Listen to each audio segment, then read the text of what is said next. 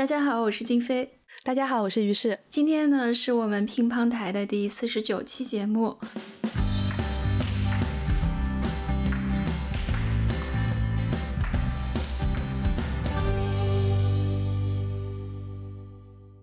天呢，我们要跟大家来谈论的影片叫做《河边的错误》，它呢是一部改编自知名作家余华的院线片，而且呢，这也是我们乒乓台第一次啊，来跟大家一起聊聊，第一次斗胆，对，来跟大家 一起聊聊现在正在影院上映的这部院线电影，因为之前我们谈的都是电影史上的老电影嘛，它也有比较好的这样的文本对照，就是有余华的原文本。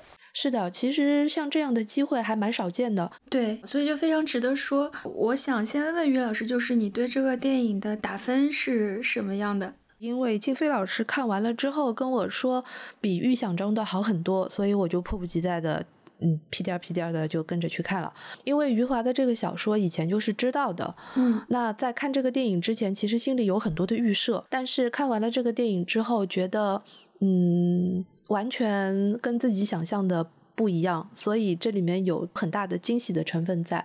对于我来讲，观看的体验挺好的。嗯，我想先跟大家就是简单的说一下这个电影的一个基本表现和基本情况啊。它是今年的十月十一号才刚刚在这个第七届平遥国际电影展上面做了一个首映礼，在这个刚刚结束的平遥电影展的这个颁奖晚会上。这个电影呢是获得了一个最高荣誉奖。那我最近看到的一个数据就是它的这个首周票房吧，好像是已经过亿了，所以它的这个基本盘还是非常稳的。嗯，我觉得我们要不要先来跟大家说一下，就是这个小说的背景。我相信大部分去电影院的观众，可能在看电影之前是没有看过这本小说的。因为虽然余华老师有很多精彩的作品，包括像《活着》了、《许三观》了这些，以前也曾经有过影视化的这个历史，但是《河边的错误》这本中短篇的小说是属于余华老师早期的一个创作，所以不是文学爱好者的话，可能看到的机会也不是特别的多。嗯，所以我觉得这是一个很好的改编，其中有一个很重要的原因是这个电影能够唤起我们重新去看余华老师早年的那些中短篇小说的这个欲望。嗯，然后关于这个小说呢，是余华老师早年他就是在写我们呃比较熟悉的《活着》了、《许三观》了这些长篇小说之前，他其实写过很多很多部的这个中短篇的小说，然后那段时间呢，在杂志上。发表了《星星》这样的短篇小说了之后，余华老师正式的离开了 五年的牙医生涯。然后在那个时间点，其实他看了很多的西方的，就是现代小说、后现代小说，呃，尤其是像卡夫卡对他的影响就很大。所以呢，那段时间他写的中短篇小说都很先锋，但是都很血腥，都很暴力，嗯嗯，都很反理性，甚至就是说，嗯。他曾经有一过有一段描述说，他那段时间写的小说里面，每个篇小说里面都在死人。嗯，然后他一直就是说，嗯，现在那样的一个情境当中，他自己有过这样的一段描述啊。他说：“我印象中那个时候写的一堆中短篇小说里，杀了十多个还是三十多个人。那时候不知道为什么就不能摆脱自己一写小说就要杀人，必定里面有人死亡。”最后是我自己都受不了了，晚上净做这些梦，不是我在杀人，就是别人来杀我。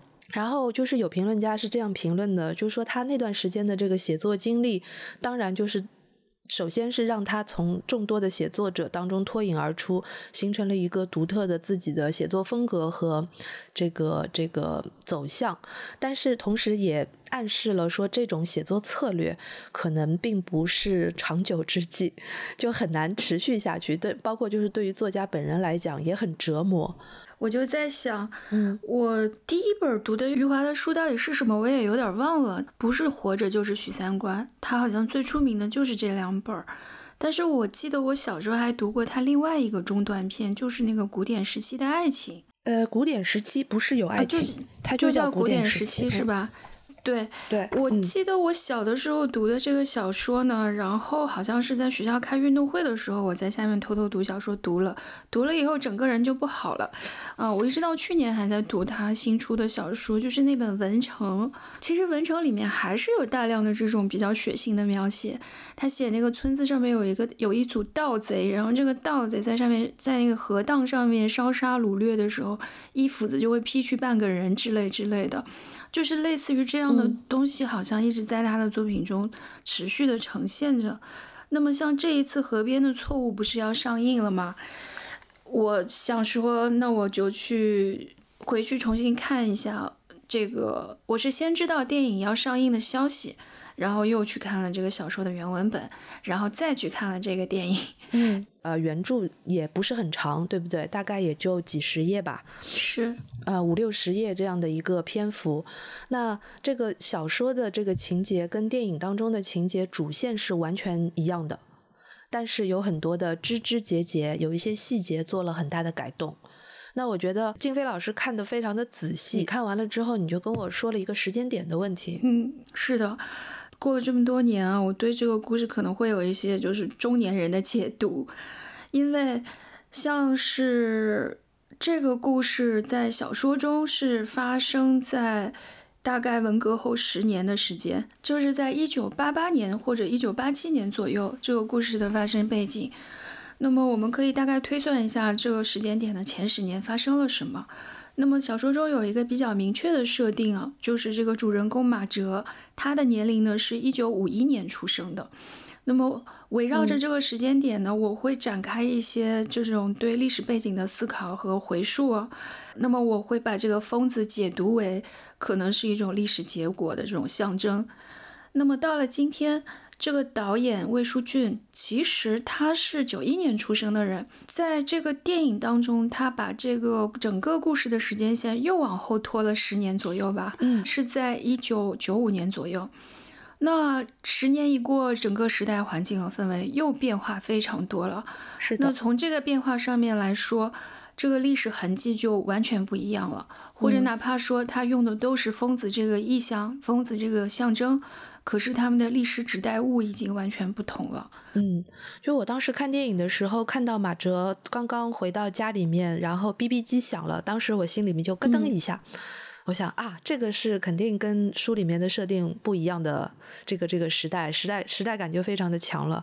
对，对吧比如说他电影中还嗯用到了周华健的花心，对，嗯，嗯，这个非非常明显的一个时代的，特征。嗯还有就是他那个诗人王红，那个时候其实感觉大家有一点在嘲笑诗人了，已经不太像八十年代那种全民都有一点追捧这种诗歌啊这样的东西的那种精神气质。嗯，他会有一点这样的不嗯同。现在我们可以讲两件事情啊，一个就是关于这个年代感，嗯就是嗯、你你有没有觉得，就是最这两年这几年，在国内比较受欢迎的一些原创的电影，他们其实都有一打了一张年代感的这张牌，这张牌很好用，而且他们用的越来越好。就比如说我们之前说过的那个，平原上的摩西，对，那个其实也是非常的有年代感的。我们当时也说他的服化道做的很到位，包括还有后来的和那个风评也很好的《漫长的季节》，漫长的季节，对对对，就是像这一些戏，其实都是聚焦在那个年代。那这部戏就是《河边的错误》，你觉得在年代感上面它有什么出彩的地方吗？嗯，我觉得咱们因为是有这个记忆的啊，像我跟你，咱们这一代人，嗯那这个其实是就是一种嗯唤起吧。它当然服装啦、化妆啦、道具啦，这是做年代感首当其冲，最最能最最能够说服人的这样的一个一个方向。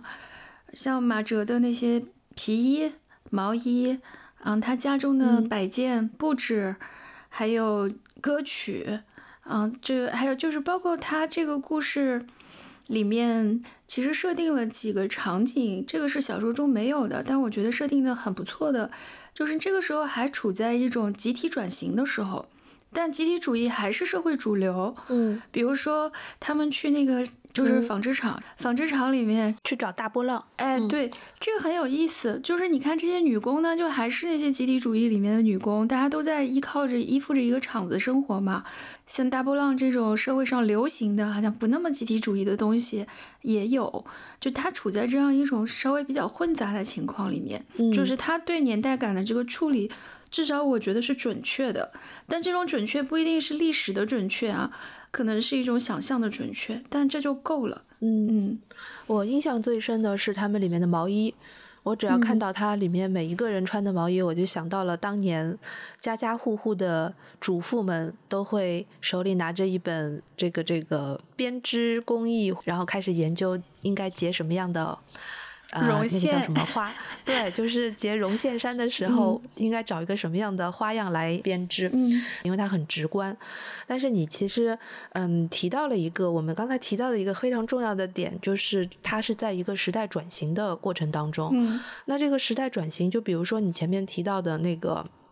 呃，时间线的一个改变，那我觉得你也看得很敏锐。像跟呃《河边的错误》同时期写的，还有一个小说叫做《一九八六》。一九八六这个设定其实就是完完全全的只带了十年前的那段回忆，因为一九七六年是是一个时代的终结嘛，就是一个阶段性的一个终结。嗯，那么在这个十年当中，等于说，嗯，那个十年其实是一个重大的转型，而且这个转型相当的。荒诞，嗯，就是十年前是一个处处都是人心都已经。被破坏了，然后也有一些血雨腥风的那种暴力的场景，然后十年之后就是安宁的、平和的，大家都过上好日子，然后就突然就开始想赚钱了，等等等等。这些仔细去想，如果把那段时间放在一个漫长的时历史时间线索来想的话，十年其实是一个非常短暂的时间，但是所有的人要在这个心理上面、包括世界观上面、价值观上面，经历一个那么大的转变。确实，对吧？嗯，所以就是这个十年是一个巨变。然后，其实余华老师写那些中短篇的时候，就是处在那样的一个转型期。他在小说中要写的每一个疯狂的人，其实指代的都是在那个状态下面的一种扭转和无法扭转。像马哲也好，还有许亮也好啊。顺便说一句，就是这个故事里面我最喜欢的人物是许亮。然后，就像这些人的这种无法自洽的那种无奈感，都是由时代造成的，并不是说他们自己本身人是不正常的。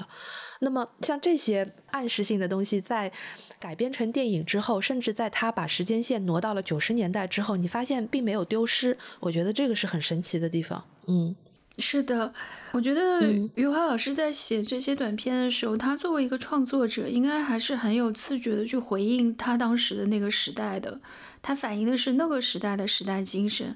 我觉得这个作品特别有意思的就是，它是一个二十年之后的改编。对，真的是我看完电影，我也跟你说了，我说这是一个相当相当好的改编。它没有，不仅没有丢失掉原著的利益，它还在这个利益上面又深化了。那今天这个电影，我觉得也是呼应我们现在这个时代精神的一个电影。它不是往回看的，它不是说复原那个时代的时代精神。它虽然看上去是个年代剧，但我觉得它要讲的其实是现在的事情。嗯，那你来跟大家说一下，他讲了现在的哪些事情？嗯，这个小说和电影呢，他们相隔了二十年，他们在很深的层次上面应该是一致的。这个也是我为什么认为这个改编是一个很重于原著的改编的原因。这两个作品呢，我觉得如果要很简单的概括的话，应该就是在表现这个大世界有一种非理性，然后这个非理性力量最后把理性给吞噬掉了。这个应该是一个大前提。然后呢，在电影中，除了这个大前提以外，我觉得它还增加了额外的一层意思。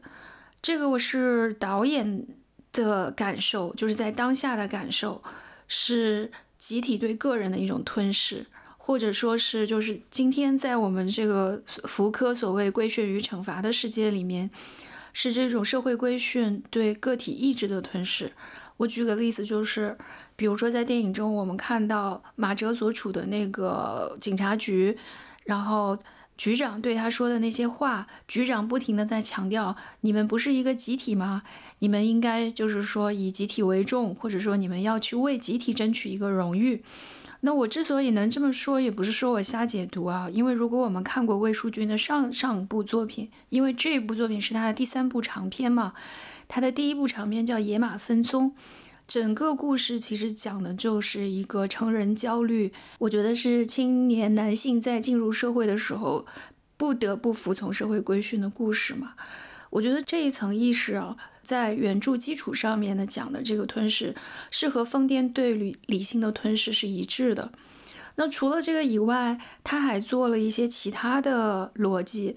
这个也跟它的主题是相关的，比如说在电影故事当中，马哲的婚姻，至少我觉得在创作者的 角度来说，表达女性对男性的吞噬，然后家庭对个体的吞噬。所以说，我觉得至少在他原本的这个疯癫对理性的吞噬的基础上，他还做了这么两层。嗯，这个是他忠于原著的地方。当然，他还有一层。那一层我觉得是不好的，我可以等一下再说。对你现在就说吧，就说我觉得至少它还有一层，这一层是跟主题没关的。至少我觉得这个电影还是有割裂感。如果说它做的很好，它改编做的很好的话，那它这种不自然的割裂感是什么呢？我觉得就是导演没有办法放弃的所谓的他的那个原电影的策略。可是这个原电影就是我们在电影当中看到的一些移接或者是嫁接，那。比如说啊，他把这个警察办案的现场搬到了一个废弃的电影院里面。其实我们看得多的人会明白，就是他要做的无非就是一个戏中戏这样的一个结构，看上去呢好像很新奇。还比如说，我不知道大家有没有注意到，在电影中是直接明确的表现了电影的媒介的，就是胶片。它有一个特写镜头，是马哲拿了一卷胶片在看。还有，比如说马哲在观察、在在回溯案件的时候，他用的是放映机，或者是幻灯片机这种类似于电影机的机器械。而电影结束的最后一个镜头，事实上是一个非常短暂的，大概几帧的滑胶片的镜头，一闪而过。说的再直接一点，就是他所谓的这个年代的感复原，他对外给出的理由是说，十六毫米胶片能够更好的复原九十年代的气氛。但是其实九十年代我们胶片的我们胶片主流根本不是十六十六毫米啊，我们大家统一用的都是三十五毫米啊，这只是一种想象中的呼应。我觉得他用这个十六毫米的更多的原因啊，还是因为他要不断的去提醒我们当代的观众，我们已经是到了后现代的观众了，就是。电影作为一种物理媒材，它是可见的，它不是透明的，它不是像我们那种传统叙事里面的电影，你就坐在那儿啊，你最好忘记你是坐在电影院，最好忘记你在看电影，你只要关注电影的内容就可以了，你只要进入故事情节就可以了，整个电影的装置好像不存在，它现在不是这样的，它不停的在提醒你，你现在在看的就是一个电影啊，你现在所见的这些后台的装置都暴露出来啊。所以，这种不停的去强调这种自我的可见，或者是就是我们说电影反身吧，嗯，我觉得其实它更多的是一种就是导演自己的焦虑。这电影中有个情节是他们在拆那个破旧电影院的招牌，你记得吗？嗯，然后拆的时候，那个招牌上面就有两个字，就是电影，然后没拿住那两个字儿，啪就掉下来就摔了。哎，你说这样一个情节跟？马哲探案，或者说他这个主题啊，疯癫对理性的吞噬有任何关系吗？我觉得是没有的。我觉得是，就是导演自己对拍电影这件事情本身的焦虑，就放在这个故事里面了。嗯，投射到了什么程度呢？就最后马哲有一段恍恍惚惚、精神嗯分解的状态的时候，他就在那个梦境当中抱着一个燃烧的摄影机跳进了河里嘛。啊，我觉得这个时候是一种非常强势的，就是导演自己现身了，就他已经没在管故事了，他就是把他自己放在了这个电影当中，去直接的去表达他对拍电影这件事情的焦虑。那我觉得这个观感上面还是蛮割裂的，嗯，我觉得这部分我不是特别的赞同，对，嗯。所以，你站在一个电影从业者的角度，你从中看到了这个电影人本身的焦虑。那我作为一个非电影业的从业者，在电影刚刚开场的时候，当局长说你把办公室搬到电影院去吧，就是那个场景的时候，我非常清晰的意识到。就是导演要要来做什么了，然后也会很期待说，在这个舞台上面，就是在电影院的舞台上面，你能够看到破案的这个过程，以及很多很多很多后来包括颁奖的那种典礼啦，等等，这些都是在预料之中的。然后他们把它放到了一个舞台上面。我的解读不是像你这样的，因为我不是有那种电影从业者的这种共鸣。然后我想到的就是他在凸显所有人在社会当中的一种表演性。这个解读我觉得也是成立的，也是成立的。嗯，对。然后他这个表演性已经做得非常的直观了，就是生怕大家都没有意识到。就是你说的那个，他们拆招牌的时候，前面两个字是安好无恙，你就意识到后面肯定要出事儿。然后呢，果然这电影这两个字就掉在地上了，那就非常明显，大家可以意识到电影在当下这个世界当中的一种危机性，这个也很直观的表达了。然后我就注意看了一下这两个招牌，它是摔不碎的。因为它是铁的嘛，好吧，所以他们当他把它捡起来的时候，观众是啊，就是把它捡起来的时候，电影还是电影，只要你把它捡起来。然后那个时候，我就脑子里面突然之间想到，当时以前我看，呃，一个日本小说里面有一句话，他说东西从桌桌上掉到地上之前，你是可以把它接住的。嗯，所以我不知道为什么我就联想到了这句话。与其说你们看到了焦虑，我可能看到的是。电影人还有一点不死心吧，嗯，所以你你不喜欢的那个，就是你觉得有一点过的割裂的那个原电影的那些场景的东西，嗯，其实在我看的时候是最津津有味的那些片段，嗯，包括就是呃马哲后来处于一种半疯狂的状态的时候做了很多的梦，我觉得那段梦境描写的也很好，因为我们在电影当中看到过非常非常多的写梦境的那种。场景，我觉得拍梦境是一个导演应该是最自由的时候，因为梦境就好像疯狂一样，给了你自由自在的一种理由。所以他在那个梦境当中，让诗人跟恋人坐在那里念了一首《我们是世界上最小的乌托邦》，然后让这个马哲拿着这个已经燃烧的摄影机跑到了这个河里面。我觉得这些就都非常的，嗯。自由，甚至还可以再狂野一些，因为因为梦境就是应该拍成这个样子的，所以它里面出现的这些道具，我觉得没什么特别突兀的地方。然后我当时也并没有想去过多的解读，我就在享受那个自由自在的狂野的那个梦境。我还期待能够拍得更加狂野一点，尤其是他跟疯子的那段，因为他跟疯子的那段其实。呃，因为在原著当中，马哲跟疯子之间的互动是很少的，但是在这个电影当中，其实增加了很多破案的线索是没有改变的，但是结尾是做了很大的改变。嗯嗯，包括就是一开始，呃，我期待的镜头其实也没有出现，但是我我觉得这也正常，因为我看了太多的美国的连环杀手案件的电影，所以我预设的这个场景就是应该是一个设置的非常。郑重的一个杀人现场，就好像在《七宗罪》啦之类的这种电影当中。我知道你说的是哪个画面，就是那个割头的画面，对吗？对的，就是在这个小说当中，三个人头是一个很重要的节点，是一个细节。但是在我们的电影当中，就是显然就是没有必要出现这样的，应该是没有必要吧？嗯，别的。别的问题我们就不说了。嗯，如果还没有看过电影的听众听到这儿，要提个醒，就是接下来我们要疯狂剧透了。那么，在我们疯狂剧透以前，我想先对于老师刚才那个解读稍微做一点点回应，就是，嗯，因为于老师你是个非常成熟的，就是 sophisticated 的观众，业余观众。嗯，不不不，你是一个非常精深的观众，所以当你在看到这些更加偏艺术化的表达的时候，你会更享受。嗯，但是我觉得从创作者的角度来说啊，因为魏书俊连着拍了三部长片啊，全部都是跟原电影相关的，嗯，然后这个会变成他的一种标签，因为在如今竞争这么激烈的这样的一个就是年轻导演如过江之鲫，然后大家都在拼才华的这么的一个时代，其实呢，这个是他的一种就是 labor 自己的方式吧，我会这样看啊。而且这个可能也是他更容易获得他人注意和让别人记得他的一个方式。但是如果你要是掌握了这样的一种语言，也就是努力的要保持自己的这种作者性的话，那你有可能是要在创作层面层面付出一些代价的。那在我看来啊，这个电影当中付出的代价就是他某种程度上为了要这种明显的作者性、明显的作者元素，他其实牺牲了一些对这个故事的考量，或者说牺牲了一些就是这个故事本身的丰富性和完整性的。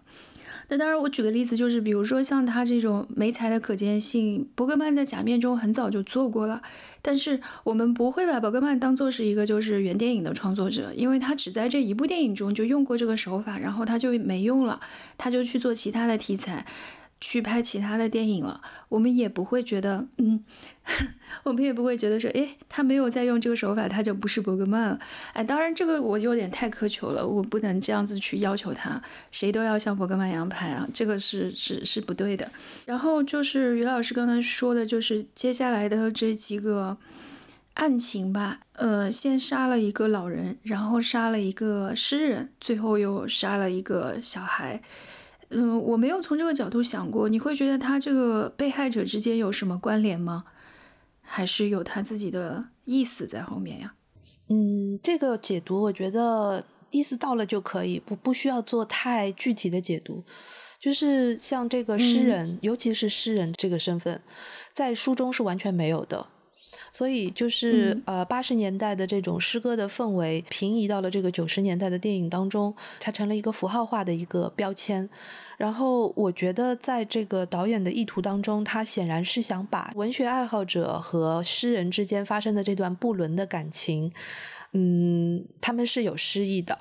嗯，他这个诗意就是完全是导演对于这部作品他自己的这部原创作品的一种热爱，他要在里面放上一一些时代性的美好，然后这个美好一定是会被扼杀的，但是他被什么扼杀了呢？他是被一个单纯的疯狂扼杀的，这是一个人物的补充，对于原作的人物的一个改写，然后其实许亮这个人物也是改写的很。很透彻的一个一个人物，电影作者对于原著当中的这个人物的解读还是相当的敏锐的，因为在原著当中，许亮这个人物，他只是提到了他很孤僻，然后他几乎没有过女朋友的这个。恋爱经验是个很分裂的形象，邻居觉得他很孤僻，不跟别人讲话，然后同事们又觉得他很热情。那这样的一个人物就只有这么寥寥数笔。但是这个人最有意思的就是我当时看小说的时候，他第一次出现的时候，就是确定了。很确凿的对警察说：“你们把我抓走吧，我知道你们是会怀疑我的，我也不想摘清我自己的这个嫌疑，你们就把我抓走吧，一了百了，很好。”他就始终表现出了这样的一种姿态，这个姿态当然是一种非正常的，就是扯开去说，如果我们放在当时的环境当中，就是。八零年代，甚至七零年代，甚至六零年代的环境当中，你会觉得说这是有一些政治意味的一种姿态，是一个放弃的一个姿态。是，但是呢，在小说当中，他又隐隐约约的有一种神秘主义的东西在，因为许亮是这个故事当中唯一一个三次见到了那个人头的，就是杀人现场的，并且看到了疯子的这么一个目击证人。然后这个目击证人就显然有一种感觉，说那块地方就好像是。被诅咒的一块地方，然后他好像是中了邪一样，就是每当那个地方发生了这样的案件，他都会在现场。所以这件事情本身把这个人物给逼疯了。那么在小说当中，这个人物是自杀的，他的自杀仅仅是因为这个原因。然后在电影当中的改编，我觉得是相当有现代性的，或者说是非常当代的一个改编。他把一件我们平常不太会直截了当去说的事情，直接挑明了，而且是用镜头语言直截了当的用一个。大波浪的假发来指代了这个人物，他内心真正的弱点在哪里？他为什么在这个社会当中始终是被格格不入的一个形象？而且还给了他一个只有在那个年代才有的流氓罪名。嗯，我觉得这个改编其实是很直截了当的，就是很大胆的一次改编。所以我这个我要点一个赞。是的。但是呢，就是说这这个点赞了之后呢，我又会觉得说他这种改编。在某种程度上，又削弱了许亮这个人物在原作当中的那种可阐释性，这个是个很矛盾的东西。这个许亮他在小说原著当中让我印象非常的深刻，我就觉得这个人是一个主动的放弃了社会的人，然后他所采取的姿态不是一个抵抗性的姿态，他是一个消极的，甚至有一种带着微笑的去迎合的。表面看起来是迎合的、配合的姿态，这个就非常的荒诞。这个是人性当中的一种剧烈的扭曲。嗯嗯，那这种扭曲在电影当中就基本上不存在了。你看到的就是一个非常有逻辑性的一个人物。在电影当中，他把它做了一个异装癖的改编嘛，就是做成了一个非常直白的这样的一个东西。但是我觉得这个人物的核心啊，某种程度上还是保留下来了。就是你刚才说的，主动了放弃社会性，然后当警察来找他的时候，他先说：“你们带走我吧。”这个审判流程都不需要了，我知道到进行到哪一步了，我大概心里有数了。我不知道是不是在这点上面，这个小说人物和电影人物还是有某种连接的吧？嗯，没有，我觉得在就是这个很直白的改动当中，他其实把许亮的某一些。潜在的可阐释性给破坏了，这个破坏当然有它破坏的精彩的地方，但它依然是对原著的一个人物的一个改写。他在小说当中有有很多莫名其妙的话，但是就是说他始终有一句话，那个我印象很深刻。他说：“我从来不相信别人会相信我。”这个是许亮这个人物的一个关键点，他对于社会以及他对于社会对自己的一个态度的一个非常透彻的放弃性的一个表达。你想想看，我从来不相信别人会相信我，所以他说的什么话，他其实都是围绕着这一点。就是正好说到这里了，然后每一个被怀疑的人物，其实他们都会有一些这样精彩的话。比如说那个小孩子，有一次他跟马哲对话的时候，就讲到了，无意当中讲到他在杀人现场的那天，其实看到了一个人。这个人他说他认识这个人，他说他有一次朝我笑了笑，他是个很好的大人。那我觉得这句话就说的非常的好玩，就是对，就是一个小孩儿，一个小孩儿眼里的大人的世界，就是有一个大人朝他笑了笑，这个大人就是一个很好的大人。就是你会觉得这个孩子眼中的这个世界到底是一个什么样的世界？就是毛骨悚然。嗯，没有大人会相信他，也没有大人会正经的把他当做一回事。嗯，那这个是孩子说的这句话。然后像那个唯一的女证人，就是那个林，她当时说的是：“我知道你们会怀疑我的。”每一个人其实就是在他们看到了真相的时候，他们首先想到的就是，不会有人来相信我的，不会有人相信我是清白的，不会有人相信我是诚实的。就是这种预设，其实是余华小说的一个重点。他写出了一个人，每一个人在社会当中的一个不正常的预设，预想成为一个没有人相信的人，但是整个社会就是会强迫你这样。嗯。然后你还记不记得小说当中写许亮的时候，嗯，其实写到了许亮的一个朋友，嗯，他们是一起去钓鱼的朋友，但是这个钓鱼的朋友对于许亮完全没有任何的 好的解说，好像也不是很熟，两个人仅仅就是。就是约好了一起去钓鱼，仅此而已。那我觉得这个是作家对于现代社会当中人与人之间关系的一种非常犀利的描写。就是我们可以一起做很多事，但是你不了解我，我也不了解你，这种关系就永远这样存在下去。这个是余华当年那那段时间当中写的很多小说当中的一个主题。就比如说他当时写那个《现实一种》，《现实一种》是一个很。爆裂的一个小说，我觉得就是，呃，可能很多人都会难以接受。他写的就是一个家庭当中的全员都是会伤害自己的血亲的亲属的，然后最后兄弟之间，然后堂兄弟之间、夫妻之间、母子之间，都是一个最后冷漠的伤害跟杀戮、出卖之间的这样的一个关系。嗯，所以我觉得余华老师当年还是很厉害的。嗯，他能够一眼看出了。反理性的社会，最终现代社会的一个走向，或者说人性本身的一种潜能，就是你不要从呃血亲等等。这个其实是一种现代作品当中的最大的主题吧，我觉得是一种非常常见的主题。所以之前我说余华这个小说肯定是跟卡夫卡。影响脱不了关系，包括你刚才说的这个作品当中对血亲关系的质疑，这本身就是一种现代性危机的表现啊。那在移植到我们中国的语境里面，就是为什么会人人自危？这个所谓的互信的基础变得如此的不牢靠，甚至就完全的不成立。就是在这样一个人人惊恐的世界，是什么带来的？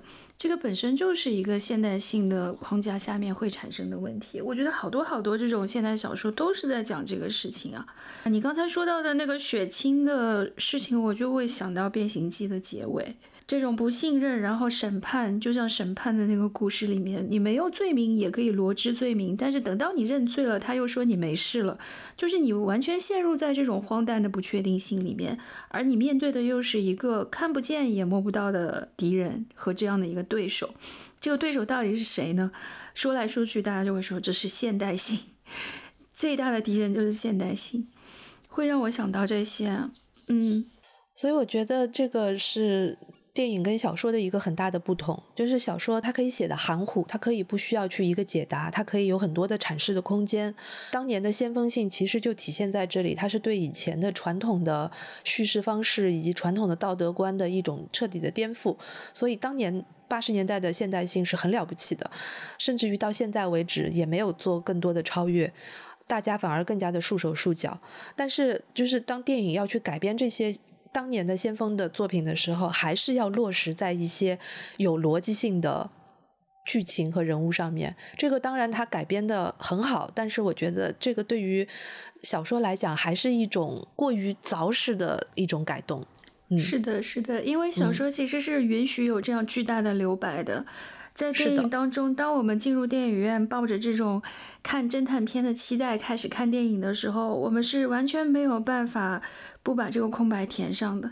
即便是填到这个程度，你旁边那对小情侣还是不满意啊，就已经凿实到这种程度了。观众还说 看了个啥，我看不懂，就已经只给只给到这种程度了，还是会看不懂，咋办呢？你更不要说去读先锋小说了。嗯，是啊，我我，所以我当时听到那句话的时候。我我脑子里面出现了很多的疑问，我就觉得说，是不是在我们看来非常浅显易懂的一些标签、一些符号，对于光光只看嗯剧情片、商业片长大的观众来讲，是形同虚设的。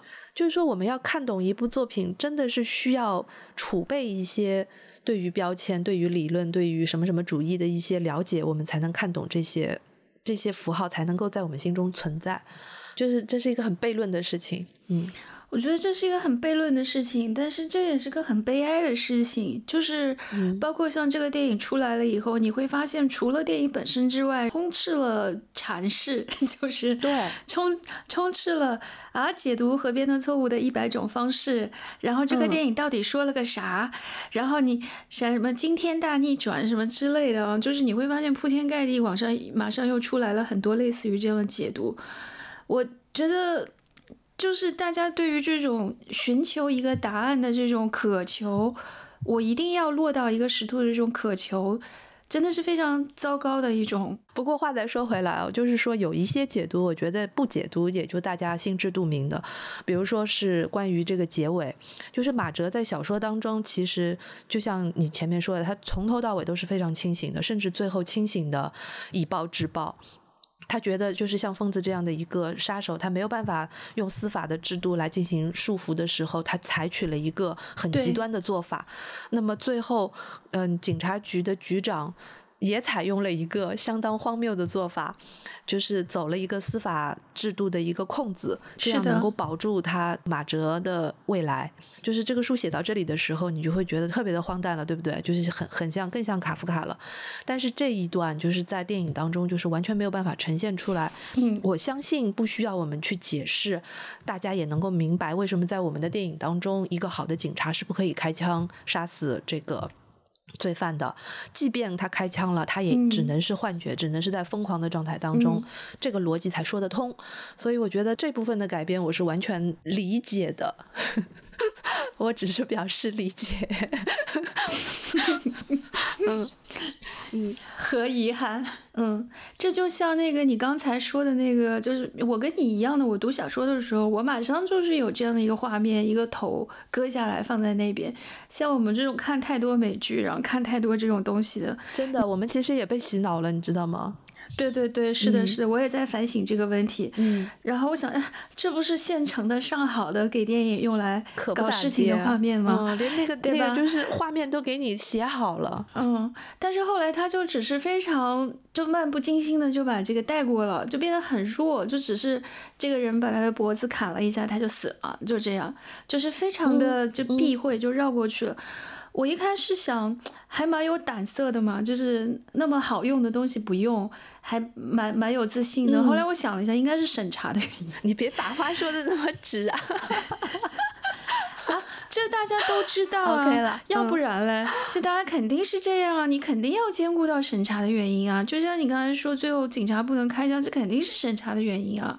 对，所以我们现在也无从分辨，真的，现在看电影就像一场猜谜大会，嗯我们根本无从分辨哪些是创作上的需要，哪些是创作上的妥协，哪些是因为审查做出的做出的修改，呃无从分辨。这个我觉得倒是跟这一次改编有一种不谋而合的地方，因为其实电影里面所拍出来的一个逻辑是，这些人都很正常，但是因为被压迫。不管是什么样的压迫，精神性的压迫也好，还是外在的那个那个舆论的压迫也好，导致他们变得疯狂和失常。嗯，然后暴露了他们自己的一个弱点，所以最后，嗯，死的死，伤的伤，疯的疯。嗯那么原著其实不是这个样子的，嗯原著其实要说的就是余华老师要说的是，这些人这些人的所谓的疯狂，本来就是正常的。嗯嗯，对，这话确实是有点绕，我也想了一下。让让我想一想这个话该怎么说，就是说我们正常人认为的这个疯狂，这些不正常，其实在于这个主体来讲就是正常的，就是天生的，就是本性里的。那么，比如说像疯子杀人这个书里面就已经说得很明白了，疯子要怎么样杀人都是很正常的，因为他是疯子。嗯就是普通人的逻辑就是这个样子的。但是就是像马哲，马哲最后他是不能疯的，所以他从头到尾都是非常清醒的。然后许亮也是没有疯的，他从头到尾就是一个放弃的姿态，不管他是怎么这个放弃的姿态怎么样的疯疯傻傻，但是他是有逻辑的。这种所有的内心的主体的自洽，在这个。电影当中都直接转换为了一个疯狂的逻辑，我觉得这个是一种很无奈的，但是又很无趣的一种实用性的改变。嗯哎，我反而觉得，如果电影真的按照原来小说那个结尾拍，我会觉得有点不过瘾。也有可能是我们看了太多这样类似的现代作品了。对对对对对，嗯，就是把正常人关到精神病院里面，这个梗已经用的太多了。是的，七十年代的电影就这么拍了吗？如果仅仅是这样，显然是不足够的。然后我觉得在小说当中呢，是一个始终是理性的马哲，他最后被判成是一个疯癫，这个让我想到福柯说的一句话。这真的，福柯完全这个这个电影完全可以作为福柯理论的一个注脚。他又说，理性的社会把疯人囚禁起来啊，是为来证明自己的理性。其实，就是嗯哼，因为你没有办法证明自己正常，你只能证明别人疯狂，来说明你自己是正常的。所以整个来说，就是这这个世界不正常。然后电影里面呢，但是你要想，就是我们嗯这个电影里面看到的这个所谓的世界的正常，也仅仅或者说它的高光就是体现在搬一个三等功，然后一个一个体制能够正常的运转。就是始终理性的马哲被判定是疯癫的，嗯但是在电影里面其实还往里面再推了一步，就是你是疯的，可是整个世界都表扬你，所以这个世界就这个大世界的非理性。就变成说，这个疯癫它也不是外在于你的，这世界已经没有理性和疯癫的区别了，因为这个疯癫本身就是内在于你的内在特性的，它可能是所有人的所有内心中的一部分。所以这个我觉得，如果要比的话，他们还是会有一点这样上面的区别。嗯，嗯所以你知道吗？就是在评论界，其实有一种说法是会把余华老师的这些疯狂的人物和鲁迅先生当年的《狂人日记》里面的那些人物进行一种对比。有一种观点认为是余华老师是继承了这个鲁迅先生的这个精神气质啊。我一直在想这个问题，就看完了这个电影之后，我觉得这个嗯、鲁迅的《狂人日记》里面，他其实是有一种使命感的，就是说他这个狂嗯是一个清醒的狂人，然后看着一个已经不行了的、已经病入膏肓的一个世界，嗯，他是那样的一种狂。但是余华写的这些狂，其实这些疯，我觉得他不是那种狂，是他好像更注重重的，对他更注重的是一个看起来正常的社会，看起来没完完全无懈可击的运转正常的一个社会当中的边缘人物，他们就好像是在一个理性的。呃，理性缺失的一个空白的边缘上面，然后他们知道自己反抗是无能的，他们知道自己也终究是无所作为的，所以他写的不是狂，而是疯。或者说叫非理性吧，显然前者只是装狂而已啊，他是要有这个责任感的，他是一个在那个既定的理性秩序当中的呀。可是到了这个先锋小说的这个时候，很显然就是这个现代社会已经不允许你再理性下去了，就是这些，嗯，对这些对疯癫的阐释，然后就是包括我们后来发现这些内在的疯癫性。一直延续到今天啊，我觉得特别是就是像在魏书俊的电影里面，他除了这个疯癫以外，我觉得他一直在耿耿于怀一个事情，就是这种疯癫到底是一种什么形式体现出来的呢？这个体现形式之一就是这个集体不停的对个人的规训。嗯，这因为我记得看《野马分鬃》的时候，他上一个电影结束的时候，他那个主角主角就是个坏学生嘛，一路在逃课啊，干嘛干嘛，就是四处碰壁。一直都没有悬浮，但是也不知道该怎么办。那最后果然他的结局就是进了一个更大的学校，嗯，更严格的学校。这个学校就是监狱，嗯，就是监狱学校同构这个事情已经是大家老生常谈的一个事情了。然后他进了监狱以后，他果不其然就被剃了头，然后就看到下面有操场，然后有很多人在那里做操。这就是理性社会的极致，就是监狱。监狱的一切都是非常理性的，但是呢。就是他极为疯狂，他最终就是会用这种方式把你的个体意志吞噬掉，把你变成和他们一样的人。嗯，我想可能就是在这个层面上面，所以这次的改编还是得到了余华老师的认可吧。嗯嗯，我觉得从某种角度来讲，我还是坚持认为原著的哲学式的。这种终极性要胜过于电影表现出来的。余华的小说，他没有用一种魔幻的笔法去写现实，他不是去写的现实，他写的是一个终极，是一个包括就是嗯文章当中所体现出来的那种暴力，与其说是一个暴力的实际行动，不如说是一个暴力的抽象的景观。所以我觉得像这种东西，永远还是嗯比实在的影像要稍微的。高级抽象一点的，终极一点的，嗯嗯，影像也可能会达到这样的层次，但是不是这部电影，就是嗯，对，是，但不代表它不好。如果我要来分的话，我会觉得改编我可能会把它排在第一位，就是改编是个非常好的改编。编剧就是演疯子的那个，我知道，我知道。编剧去演了剧中的那个疯子。我们这位编剧老师，对，就是也是很有出镜的这个这个愿望。嗯，对。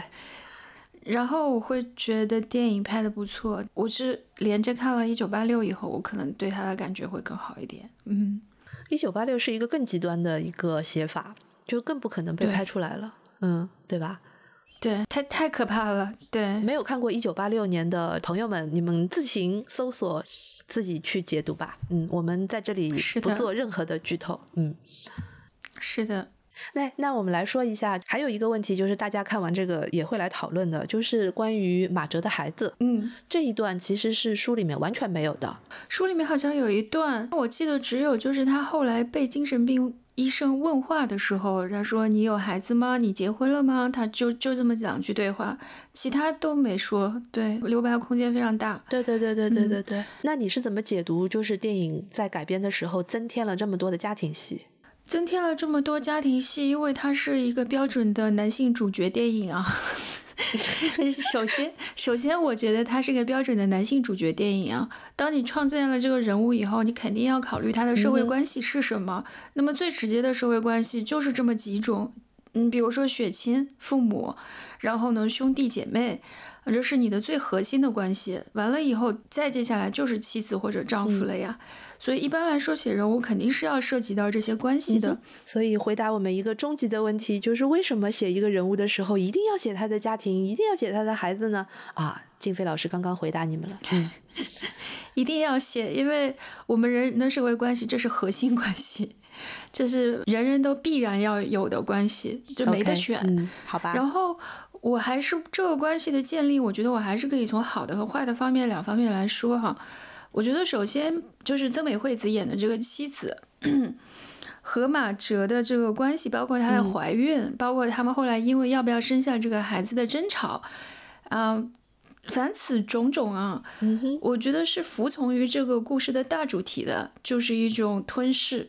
嗯，我觉得在这个关系当中，他也建立了一种吞噬关系，就是婚姻和家庭，或者说女性对男性的吞噬。我如果一定要说的再那个什么一点，我觉得这个对应的就是阉割焦虑，就是这个妻子是一个温柔的捕猎者，然后呢，他把这个男性诱捕进了这个家庭的陷阱，因为后来马哲不是不想要这个孩子嘛，对吧？他不是在那打毛线，然后就进行了道德批判。哎，对对对，完了这个女的就疯了。就常见的那种疯癫的妻子，然后这女的就疯了，就是说你没有你没有感情啊，你怎么能不要这个孩子呢？就是我要我要我非要。那最后这个结果是什么呢？就是马哲妥协了。那事实上我们就会看到，好像是这个妻子在情感勒索他一样。嗯。对吧？他不想要呀，是的，你你老婆非要要，要了以后的结果是什么呢？好吧，我们两个人一起承担。我觉得是很多男性的这种焦虑心态，嗯，就是他会这样看待婚姻，他会这样看待妻子，他会觉得我进入这里我就失去了自由，嗯，我就失去了我的完整性。我觉得这是这个从剧作上面来说，这个关系服从大主题其实做的比较好的一面。从剧作的就是小关系服从大关系上面，我觉得这是剧作上面完整的地方。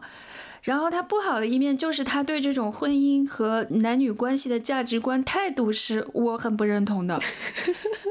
对的，我觉得这得分开来看，请畅所欲言啊！我不知道你怎么看啊？就是我看到这里的时候，我就有点大皱齐眉啊。虽然曾美惠子演的很好啊，我觉得她是个非常好的演员。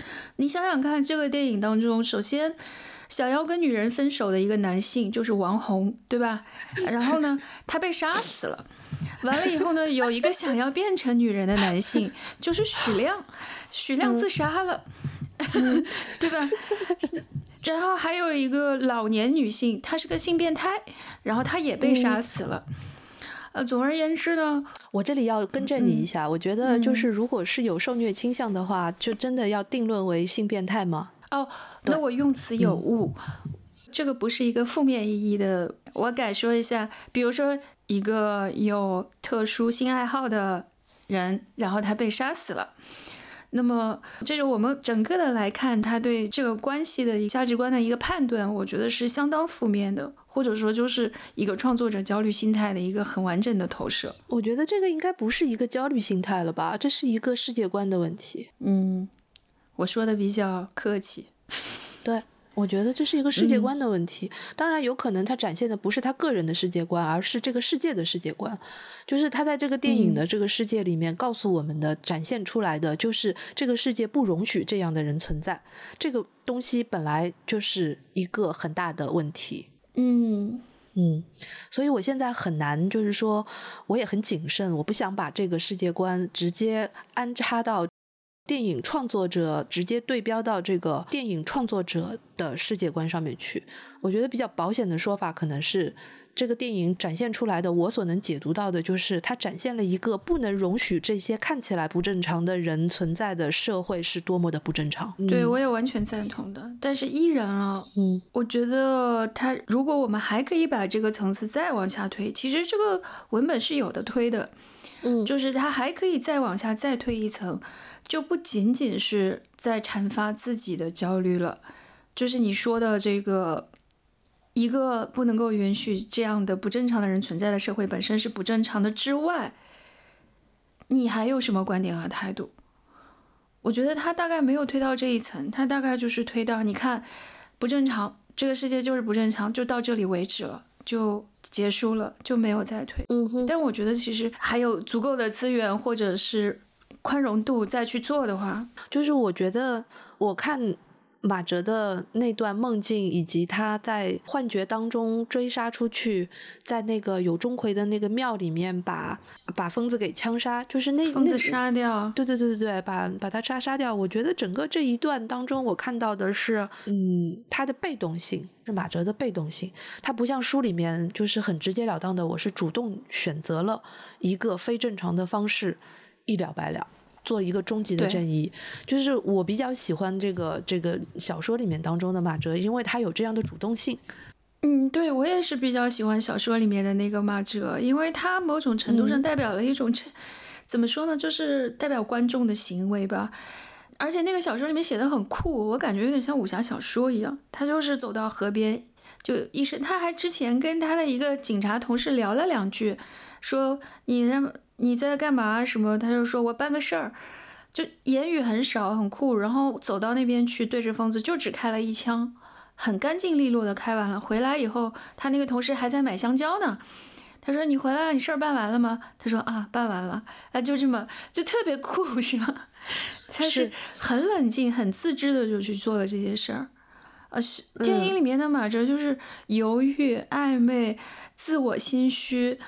然后精神崩溃，最后还跟局长说：“你把我也杀了就完了，是吧？这不是许亮的台词吗？怎么被他拿走了？就是，啊，就许亮整个就附身在他身上了，就是这样。嗯，这所以这两个人物就是主人公的底色还是很不同的。”非常非常的不一样，这个我觉得是这个改编当中做的最大的一个动作。嗯嗯，所以抛开这个对主人公的好恶不说啊，我觉得从普通观众的心理来说，可能还是更期待就是第一种就干净利落的那种主人公。唉，我不知道朱一龙的粉丝们是怎么样觉得的，就是在我看来，我觉得这样的一个大男主的电影，其实没有把这个大男主的最优秀的面相。就是没有把他拍的太优秀，魅力就好像他缺少一点魅力。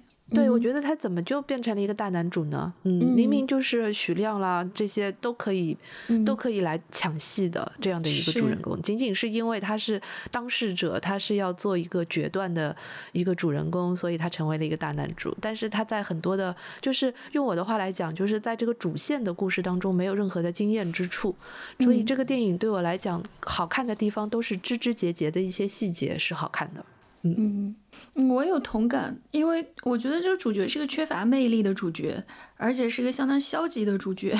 嗯，就是我们当然也可以塑造这样的一个主角吧，但是他的魅力时刻就真的很少。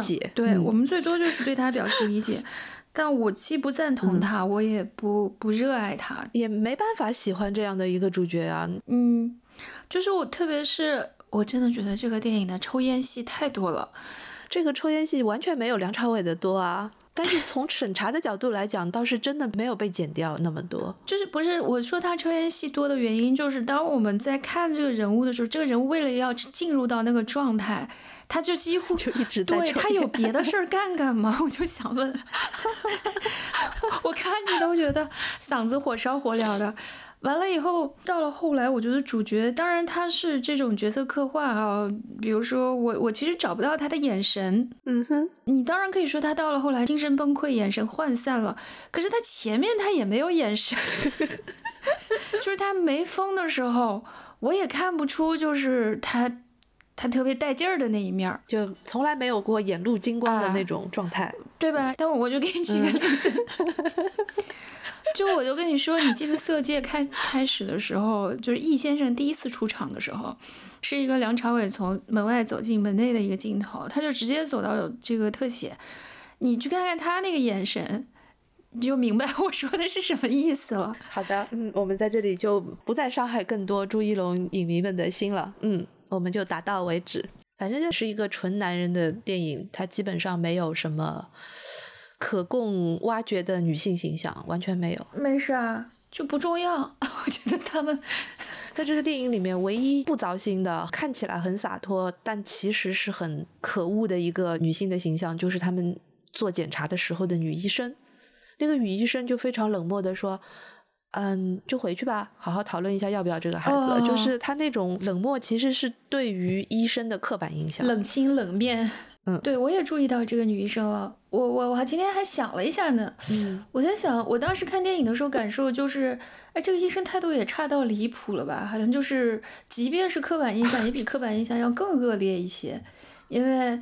是吧？是的。然后我就在想，因为如果是我的话，我还是会往主题上靠。嗯。就是我为什么要在这儿放这场戏？嗯。呃，我除了完成它基本的戏剧功能之外，我还需要在这场戏里面服从于一个大主题。我觉得这个主题就还是规训，因为总有上位者和下位者。在这个场景当中，医生就是上位者，上位者对下位者就是这种态度，不在乎，无所谓，不重要，你走吧。我的解读就是这样。对。总之，所有的女性在这个电影里面都活得很糟心。嗯，我觉得幺四婆婆还挺爽的。她是彻头彻尾被解读的一个形象，她没有形象。在小说当中至少还有过叙述，但是在电影当中他完全是没有的。他只有一张脸，一个身体，然后别的所有的都是出自于大家的推演和幻想。这个人物并不存在，这是我的解读。嗯，但这个人物身上有点非常特殊的东西啊。就是他喜欢被鞭打嘛，他喜欢被鞭打也是被推演的，而且就是说他喜欢被鞭打这件事情，如果我们真的是要去好好的解读的话，在小说当中，他其实不是说光光被鞭打，而是说喜欢被他的前夫啊，不是前夫，先夫鞭打，所以里面还是很不能以偏概全，说这样的人就是一个嗯受虐狂，我觉得我觉得还不是这样。小说里面反正说的也很含糊了，非常暧昧。对，小说里面其实更加惊悚的不是殴打，而是他把那个疯子收养了之后，疯子那么大了，三十多岁了，还要吃奶。对我看到这句话的时候，我也震惊了，我也觉得这个关系之扭曲。对他其实里面有了很多的暗示，但是我还是坚持认为说，妖四婆婆这个形象，她只是一个传说中的形象，她她压根没有形象。好吧。跟你说一个搞笑的事情，就是我看完电影之后，不是习惯性的都要去刷那个豆瓣上面的那些评论嘛，我就看看大家是怎么说的。然后我看到一个评论，我觉得特别好玩，就是许亮，许亮不是在自杀前给马哲送去了一个锦旗吗？对，那个锦旗上面写的“救死扶伤”，对不对？但是因为某一种镜头的畸变或者是这个阻挡，然后好几个人都在那边说他们看到的是致死扶伤。就结合许亮的结局，我觉得有可能也成立吧，也行吧。不是，我觉得看电影看到这地步就有点走火入魔，是不是？对。你这是是看电影呢，还是把电影分成一秒二十四格的画来看啊？就是这个真的真的，就大家恨不得现在就立刻马上去截个图来证明到底是救死还是致死。我觉得现在的观众也挺可爱的。我觉得如果真的是这样的一个设计的话，那主创还挺有幽默感的。嗯，他这故事里面有一些有幽默感的地方，我也挺喜欢的。就像你说那个那个小警察身上有很多戏嘛，对吧？嗯，基本上笑点都在他那儿。其实你看那个马哲对他实施的也是一种管控和规训。那这个体制造成的呀？你说这个体制的问题，在这个片子里面，其实完全的都是落实在这个公安局的几层关系上面。嗯，他的局长对他，局长这个人物塑造的也很讨喜啊，一定是很多人很喜欢的，嗯嗯，对吧？就是充分的、充分的代表了那个年代的领导们的一些特质，喜欢琴棋书画，喜欢打乒乓。是，不是？因为我对我对现在的导演啊，不是我对现在的领导不是特别的熟悉，但是对于当时。的那种国营单位里面的领导爱打乒乓，爱爱怎么样，爱爱书法，这个是我有有真实记忆的。对我也很喜欢这个角色，我觉得演演员演的特别好。嗯，你不是特别喜欢那乒乓球的设计吗？对对对，我很喜欢那个乒乓球的设计，并不是因为我们叫乒乓台所以喜欢，而是。而是因为我觉得他用乒乓球用的非常好，非常聪明。嗯，首先就是他做集体开会，把他们都串起来，然后在马哲心里面已经有疯狂的时候，用它来代表着某一种心理的颠荡。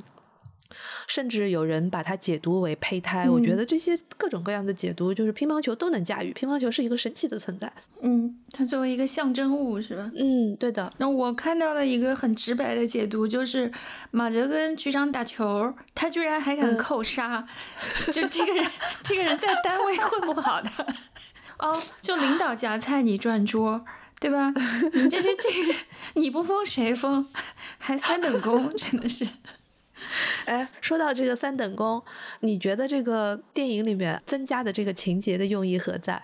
就是他一直记得自己有三等功在云南，但是其实并没有。但其实他最后又得了，嗯哼，没没什么，就是他字面上的意思呀，就是一种反讽啊。就是他对于这个人物的塑造来讲，是一个卡夫卡式的吗？嗯，有点这个意味。但我觉得这没有什么额外的深意，这就跟乒乓球啊，跟三等功，这都是只给的。我觉得就是文本层面能给的。我觉得是一个障眼法，就是他在那个一开始就抛出了这个悬念，然后呢，观众们在看的时候就会隐隐约约的意识到这个人是不是脑子有点问题，就是是不是马哲他自己就有问题，所以他后来变疯是一个注定的事情，以至于有一些人的解读他会认为说，啊，其实马哲一直都是半疯的状态，只不。不过最后是爆发了，所以我觉得可能导演在这里会有一个障眼法的意味，你知道吗？我觉得这就是现在电影里面大家喜欢用疯子啊，但是就是去掩盖很多 真正的问题。